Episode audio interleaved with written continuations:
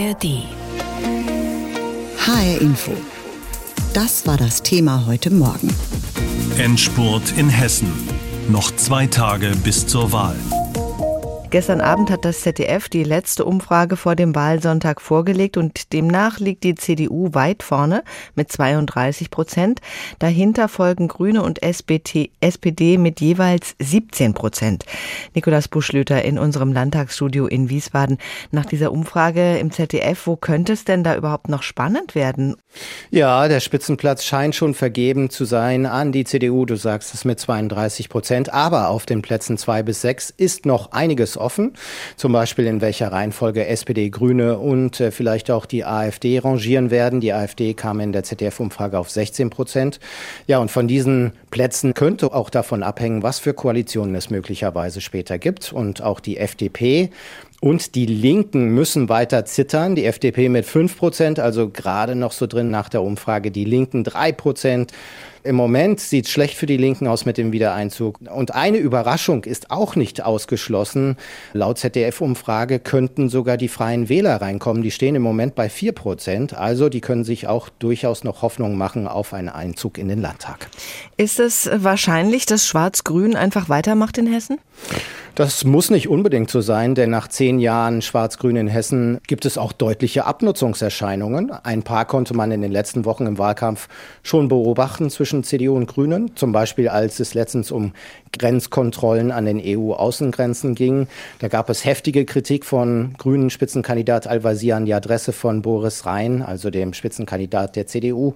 Boris Rhein hatte Grenzkontrollen gefordert. Al-Wazir nannte das grundfalsch. Ja, und dann kommt es auch auf die simplen Zahlen an am Wahlabend. Umso geringer zum Beispiel der Stimmanteil der SPD, desto möglicherweise leichter wäre sie als Koalitionspartner für die CDU zu haben, denn dann könnte sie weniger Forderungen stellen. Also eine Fortsetzung von Schwarz-Grün ist nicht selbstverständlich. Abnutzungserscheinungen also in dieser Koalition. Gucken wir mal auf diesen Wahlkampf zurück.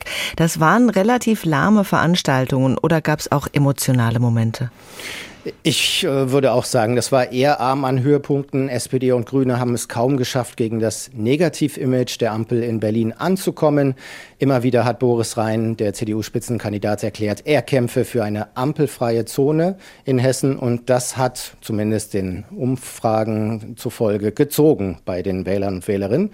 Emotional ist es nur einmal geworden, als die SPD ein Video veröffentlicht hat vor kurzem, in dem Rhein an die Seite gestellt wurde mit mehreren AfD-Politikern, wie zum Beispiel Björn Höcke. Damit sollte impliziert werden, dass die Brandmauer der CDU zur AfD bröckeln könnte. Nancy Faeser von der SPD hat das Video zurückgezogen, hat gesagt, das ist nicht mein Stil. Boris Rheinland ist dagegen widerwärtig. Also da sind die Emotionen dann doch mal kurz hochgekocht. Jetzt haben wir Freitag früher Morgen. Was passiert jetzt noch bis Sonntag früh? Der Wahlkampf geht weiter, auch wenn einige Parteien wie die Grünen, die Linken und die FDP gestern schon ihre offiziellen Wahlkampfabschlüsse gefeiert haben. Heute ist die CDU damit dran, morgen AfD und SPD. Also gekämpft wird fast bis zur letzten Minute. Die Umfragen zeigen auch, nicht wenige Wähler könnten noch sogar auf dem Gang zum Wahllokal nicht ganz sicher sein, wen sie wählen. Also die ZDF-Umfrage hat festgestellt, 32 Prozent der Wähler seien noch unentschieden. Am 8. Oktober wird in Hessen gewählt. Die Menschen des Landes bestimmen eine neue Zusammensetzung des Landtages und damit auch, wer Ministerpräsident bleibt oder Ministerpräsidentin wird. Wobei die Wahlumfragen bislang eigentlich recht deutlich sind. Die CDU mit dem amtierenden Ministerpräsidenten Boris Rhein wird wohl die meisten Stimmen erhalten. Spannend wird, wer auf Platz zwei folgen wird. Die SPD, die Grünen oder die AfD. Und spannend ist es auch für die FDP und die Linke. Da geht es darum, ob sie im Parlament bleiben oder rausfliegen. Wie sieht das ein Wahlforscher? Professor Thorsten Faas ist am Telefon. Guten Morgen, Herr Faas. Guten Morgen, ich grüße Sie. Was ist für Sie denn die spannendste Frage bei dieser hessischen Landtagswahl? Ja gut, spannend ist erstmal, wie es ausgeht. Es sind schon noch eine Menge Fragen offen. Und tatsächlich merken wir ja auch, dass gerade im Vorfeld von Landtagswahlen in den letzten Tagen häufig nochmal eine gewisse Dynamik aufkommen. Menschen fangen dann erst wirklich an, sich mit Landtagswahlen, den Spitzenpersonal etc. zu beschäftigen. Und dann gibt es durchaus nochmal Verschiebungen. Und gerade diese Fragen, wer kommt rein, wer landet auf Platz zwei, was bedeutet das für Koalitionen, die entscheiden sich eben erst auf den letzten Metern. Und insofern sind die Umfragen recht eindeutig gerade, das stimmt. Aber viele entscheidende Fragen sind eben doch noch offen und das macht Wahlsonntage und so auch diesen immer sehr, sehr spannend. Die drei Ampelparteien der Bundesregierung, also SPD, Grüne und FDP, werden in Hessen vermutlich alle Stimmen verlieren. Inwieweit ist diese Landtagswahl dann überhaupt eine Landeswahl oder vielmehr eine Wahl, die mit der Bundesregierung abrechnet? Ja, Landtagswahlen finden natürlich immer vor dem Hintergrund bundespolitischer Trends statt. Davon kann sich eine Landtagswahl kaum ablösen. Das ist in Bayern vielleicht noch ein bisschen stärker der Fall als in Hessen. Zumal ja in Hessen die Situation als Besonderheit dazukommt, dass mit Nancy Faeser eben auch explizit eine Bundespolitikerin zur Wahl steht und das ja auch eine Besonderheit dieser Hessenwahl ist. Also insofern die Vermischung der beiden Ebenen ist wahrscheinlich in Hessen größer, als sie in der jüngeren Vergangenheit an anderer Stelle gewesen ist. Aber trotzdem, gerade diese Dynamik auf der Zielgerade, die hat sehr viel häufig mit Landespolitik zu tun, auch mit den amtierenden Gesichtern, dem Spitzenpersonal zu tun. Also der Spannungsmoment, der da entsteht, der kommt, glaube ich, eher aus der Landespolitik heraus. Aber dass da jetzt was völlig anderes am Sonntag passiert, dass die Ampelparteien da plötzlich leuchtend abschneiden, das wäre einfach keine realistische Erwartung. Wenn die CDU nach der Wahl die Wahl hat, mit den Grünen oder der SPD zusammen zu regieren, was glauben Sie nach der jahrelangen erfolgreichen Zusammenarbeit mit den Grünen, wofür wird sich die CDU wahrscheinlich entscheiden? Ja, das ist natürlich erstmal sehr, sehr komfortabel für die CDU, in eine solche Situation dann zu kommen. Und die wird sie erstmal auch ausnutzen. Und wir werden Sätze hören wie, wir werden mit allen Parteien sprechen, mhm. Wir werden nur nach Inhalten entscheiden. Und das sind natürlich Druckmittel dann, um eben auch die eigenen Positionen, die eigenen Ansprüche auch auf Ministerien etc. zu stärken. Vieles wird auch auf persönlicher Ebene dann entschieden werden, wie, wer kann da eigentlich mit wem und Sie haben recht, diese Koalition war ein durchaus bemerkenswertes Novum, als sie installiert wurde, hat sich gefunden, aber hier und da hört man ja eben doch, dass es auf persönlicher Ebene vielleicht ein paar Spannungen gibt. Und insofern wird man sich auch die Angebote der SPD gegenüber den Grünen auf Seiten der CDU anhören. All, all das zeigt aber, viel Spannung liegt in diesen parteipolitisch unübersichtlichen Zeiten, auch nach dem Wahltag erst, weil wie sich Parteien entscheiden, da haben Wählerinnen und Wähler relativ wenig mit zu tun. Insofern ist der Sonntag spannend, aber auch all das, was danach kommt. Auch wenn es überhaupt nicht danach aussieht, aber die Hoffnung der SPD-Spitzenkandidatin Nancy Faeser ist ja, dass sie die Option haben wird, eine Ampelregierung in Hessen zu bilden. Halten Sie das für realistisch von Seiten der Grünen aus gesehen? Würden die da überhaupt mitmachen wollen? Ja, da muss man ja, glaube ich, noch eine Stufe zurückgehen und auf die Mathematik schauen, dass da eine Mehrheit am Ende steht für dieses Bündnis. Das ist doch Stand heute sehr, sehr unwahrscheinlich. Sollte das der Fall sein, müsste sich viel verschieben, aber natürlich würde das die Dynamik, die ich gerade skizziert habe, das quasi Monopol der CDU auf das Ministerpräsidentenamt deutlich in Frage stellen und dann würden sicherlich auch die Grünen schauen, wo sie mehr rausverhandeln könnten. Dann käme vielleicht auch Druck von der Bundesebene hinzu, dann würde sich ja auch tatsächlich die Frage nochmal mehr stellen, wer liegt eigentlich auf Platz zwei, SPD oder Grüne, weil damit ein Anspruch auf das Amt des Ministerpräsidenten, der Ministerpräsidentin verbunden wäre. Scheint aber tatsächlich Stand heute alles doch recht hypothetisch zu sein. Ja, Stand heute liegt die CDU weit vorne. Das ist ja so eine Sache, wenn viele Menschen das Gefühl haben, das ist eh schon mehr oder weniger entschieden, dann könnte so mancher zu Hause bleiben und eben nicht zur Wahl gehen. Könnte es dann doch noch Überraschungen geben? Ja, durchaus. Ein weiterer Treiber von kurzfristiger Dynamik auf der Zielgeraden ist Wahlbeteiligung.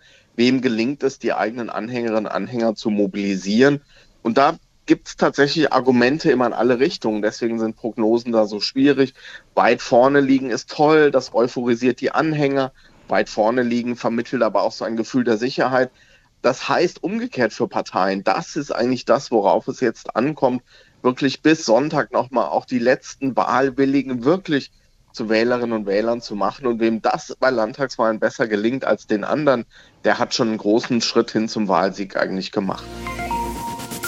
HR Info, das Thema. Diesen Podcast finden Sie auch in der ARD Audiothek.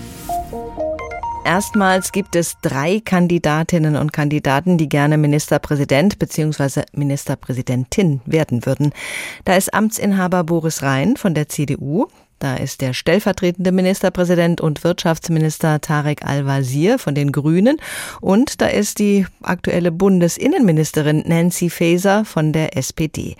Kurz vor der Landtagswahl trafen sich Ministerpräsident Rhein und seine Herausforderer Al-Wazir und Faeser beim Triell des HR zum Schlagabtausch. Timo Kurt fasst uns da nochmal die wichtigsten Passagen zusammen. Drei Kandidaten, 60 Minuten Sendezeit und jede Menge Fragen. Unter anderem auf der Themenliste Schule und Bildung. Marode Schulgebäude, fehlende Tablets in Klassenzimmern und der Lehrermangel sind für die Menschen in Hessen laut Umfragen ein großes Problem. Nancy Faeser nutzt das für einen Angriff auf die schwarz-grüne Landesregierung. Ich halte das für einen der größten Versäumnisse dieser Landesregierung, dass nicht frühzeitig investiert wurde in einen Ausbau von Studienplätzen, dass genügend Lehrerinnen und Lehrer da sind. Der demografische Wandel, die Entwicklung der Schülerinnen und Schülerzahlen waren ja absehbar und insofern hätte da frühzeitig investiert werden müssen. Tarek Al-Wazir regiert seit zehn Jahren in der schwarz-grünen Koalition. Der Grünen-Kandidat widerspricht Faeser nicht bei ihrer Analyse, denn auch er findet, dass es dringend mehr Lehrer braucht.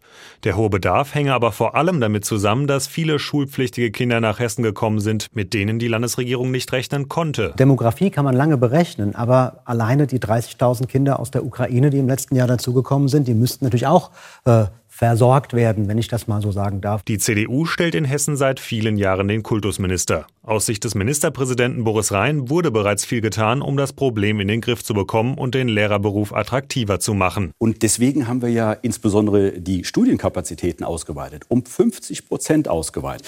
Wir erhöhen gerade die Besoldung der Grundschullehrkräfte von A12 Jetzt. auf A13. Wir werben ganz intensiv äh, für den Lehrerberuf und das zeigt auch erste Wirkung. Hitziger wurde es dann, als in der TV-Debatte über das Thema Flüchtlingspolitik gestritten wird. Bürgermeister und Landräte schildern die Lage dramatisch. Volle Flüchtlingsunterkünfte, steigende Zahlen und schwindender Rückhalt in der Bevölkerung.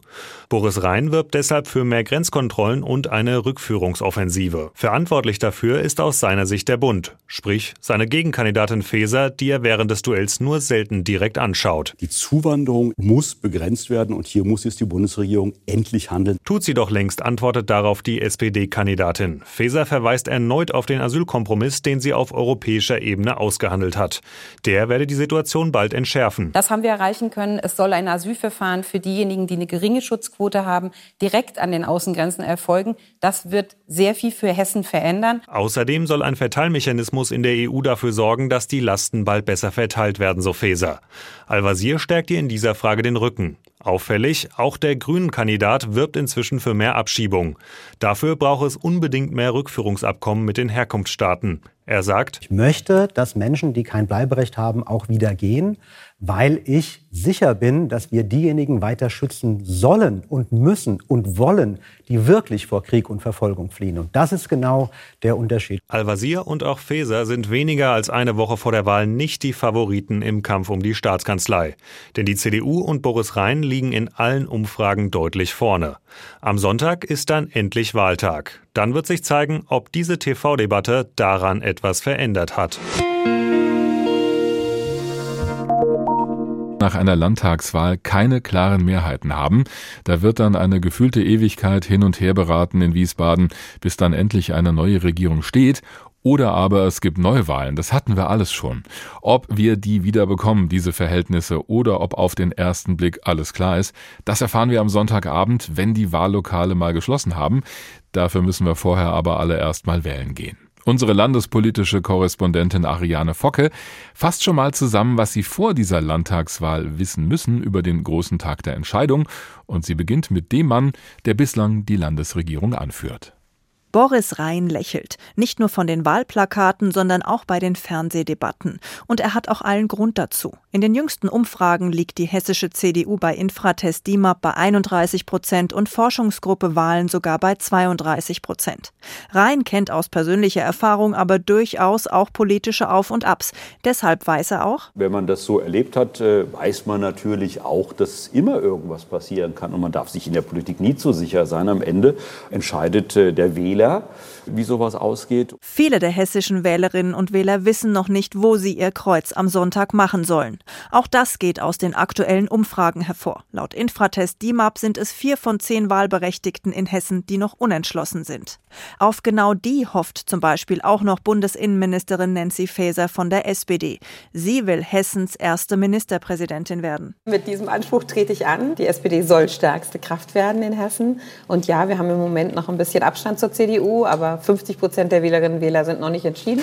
Insofern bin ich zuversichtlich, dass uns das noch gelingen kann. Bei einer Direktwahl käme Nancy Faeser allerdings nur auf 14 Prozent, trotz ihrer Bekanntheit durch ihr Amt als Bundesinnenministerin. Amtsinhaber Boris Rhein liegt hier mit 35 Prozent klar vorn. Auch Mitherausforderer Tarek Al-Wazir von den Grünen kommt hier nur auf 19 Prozent. Und das, obwohl er seit Jahren in Umfragen immer der beliebteste Politiker ist. Bereits zum sechsten Mal startet er für die hessischen Grünen in den Landtagswahlkampf. Aber eine Sache ist auch für ihn neu. Ich bin das erste Mal Ministerpräsidentenkandidat. Und äh, diesen Dreikampf um die Staatskanzlei, den meinen die Grünen ernst, den meine ich ernst. Und äh, insofern ist das schon was ganz Besonderes und Neues. Neu wäre es für den Hessischen Landtag auch, wenn es die Linke und die FDP nicht über die 5-Prozent-Hürde schaffen. Für beide ist es aktuell sehr knapp. Die Linke liegt bei 4 Prozent und würde damit nach 15 Jahren aus dem Hessischen Landtag fliegen. Die FDP wäre knapp drin mit 6 Prozent. Die AfD ist aktuell mit 15 Prozent sicher drin. Hier stellt sich die Frage, ob sie auf den letzten Metern vielleicht sogar noch SPD oder Grüne überholt. Für eine Überraschung könnten auch noch die Freien Wähler sorgen. In der jüngsten Umfrage kratzen sie an der 5-Prozent-Hürde. Die vier Millionen hessischen Wahlberechtigten treiben Fragen um wie der generelle Fachkräftemangel, egal ob im Handwerk, den Schulen oder Kitas, aber auch die Wahnsinnsmieten, die hier mittlerweile selbst in Fulda aufgerufen werden. Das sind Mieten, die früher vielleicht mal in Frankfurt im Rhein-Main-Gebiet oder so zu finden waren. Die sind jetzt mittlerweile hier auch Standard. Vom Strom angefangen, die Heizung, die Lebensmittel, die unheimlich gestiegen sind. Das geht nicht so weiter. Vielmehr ist dieser Wahlkampf in Hessen geprägt von der Bundespolitik, egal ob Ampelstreit oder Migrationspolitik. Da können die Spitzenkandidatinnen und Kandidaten noch so oft versuchen, den Blick wieder auf marode Schulen oder fehlende Landärzte zu lenken. Für die Hessinnen und Hessen bleibt die Frage, wem sie am ehesten zutrauen, diese Probleme in der kommenden Legislaturperiode zu lösen. Aktuell sieht es danach aus, als ob sich Boris Rhein mit seiner CDU aussuchen könnte, ob er lieber mit der SPD oder den Grünen regiert. Eine Ampel wie in Berlin ist rein rechnerisch momentan nicht drin. HR Info das Thema. Alle Beiträge und Interviews aus unserem Frühprogramm als Podcast in der ARD Audiothek.